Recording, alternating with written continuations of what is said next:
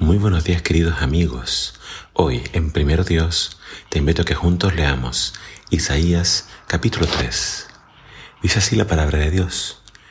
El Señor, el Señor de los ejércitos celestiales, les quitará a Jerusalén y a Judá todo aquello en lo que confían, hasta el último pedazo de pan y la última gota de agua.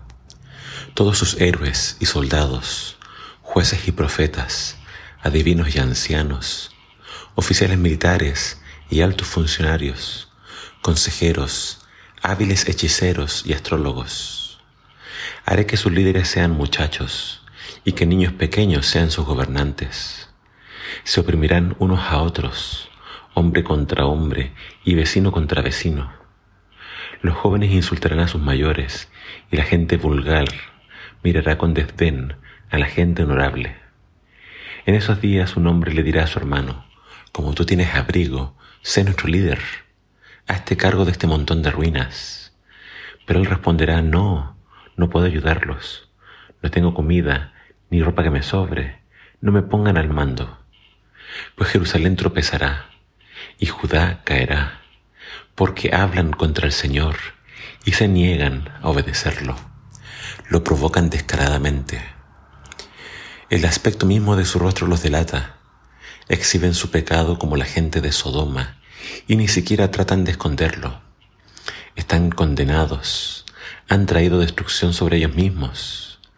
Díganles a los justos que a ellos les irá bien en todo. Disfrutarán de la rica recompensa que se han ganado. En cambio los malvados están condenados, porque recibirán exactamente lo que se merecen. Líderes inmaduros oprimen a mi pueblo y las mujeres lo gobiernan. Oh pueblo mío, tus líderes te engañan, te llevan por el camino equivocado. El Señor ocupa su lugar en el tribunal y presenta su caso contra su pueblo. El Señor se presenta para pronunciar juicio sobre los ancianos y los gobernantes de su pueblo. Ustedes han destruido a Israel, mi viñedo. Sus casas están llenas de cosas robadas a los pobres. ¿Cómo se atreven a aplastar a mi pueblo al restregar la cara de los pobres contra el polvo? Reclama el Señor, el Señor de los ejércitos celestiales. El Señor dice, la hermosa Sión es altanera, estira su elegante cuello, coquetea con los ojos y camina con pasos delicados, haciendo sonar los brazaletes de sus tobillos. Por eso el Señor le mandará costras a su cabeza. El Señor dejará calva la hermosa En aquel día de juicio el Señor la despojará de todo lo que la embellece, adornos, diademas, collares con forma de luna creciente, aretes, pulseras, velos, pañuelos, brazaletes para el tobillo, fajas, perfumes, dijes, anillos, joyas, vestidos de fiesta, túnicas, mantos, bolsos, espejos, ropas de lino de alta calidad, adornos para la cabeza y mantillas. En lugar de oler a dulce perfume, apestará. Usará una soga como faja y su elegante cabello se le caerá. Usará tela áspera en lugar de vestidos costosos y la vergüenza reemplazará su belleza. Los hombres de la ciudad morirán a espada y sus guerreros morirán en batalla. Las puertas de Sion llorarán y se lamentarán la ciudad será como una mujer violada, acurrucada en el suelo. En el capítulo de hoy encontramos una larga descripción de, de lo que le esperaba a Jerusalén. Comienza hablándonos de que Israel se iba a quedar sin sus líderes. Pero lo triste es que cuando tú lees lista de líderes o la lista de personas quizás poderosas dentro de Israel, encuentras agentes del ejército, valientes, soldados, pero ¿por qué en esta lista tienen que haber astrólogos y hechiceros? ¿Por qué tienen que haber adivinos? Esto nos habla entonces de cómo Israel había caído en el paganismo, cómo se habían estado alejando del Dios verdadero. Se mencionan más razones para el castigo.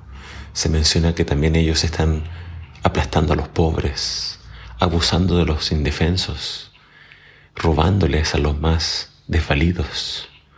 Y también se menciona de que ellos empezaron a hablar en contra de Dios.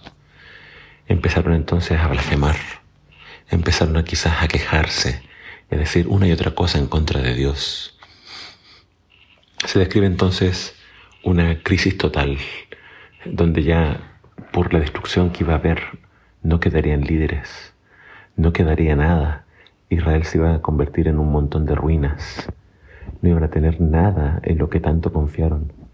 Es decir, hubo un momento en que tenían todo, abundancia de pan, abundancia de agua. Acá habla de también muchos lujos, habla de las mujeres teniendo todo, tipo de adornos. Y tenerlo todo lleva al orgullo. Tenerlo todo puede llevar entonces a la vanidad. Y entonces Dios les dice, no les voy a dejar nada. Las mujeres van a quedar calvas, van a después vestirse con sacos y, usando cuerda como cinturones. Que Dios nos libre de caer en el orgullo. Que Dios nos libre de olvidarnos de Dios. Que Dios nos libre de buscar entonces ayuda en adivinos, astrólogos y magos. Aprendamos la lección de Israel. Dios envió sobre ellos el castigo porque lo abandonaron, porque sus bendiciones que Dios les daba se transformaron en su maldición. Nunca te alejes de Dios. No te vayas por otros caminos, porque si no lo que le pasó a Israel, ciertamente nos podría pasar a nosotros. Que el Señor te bendiga.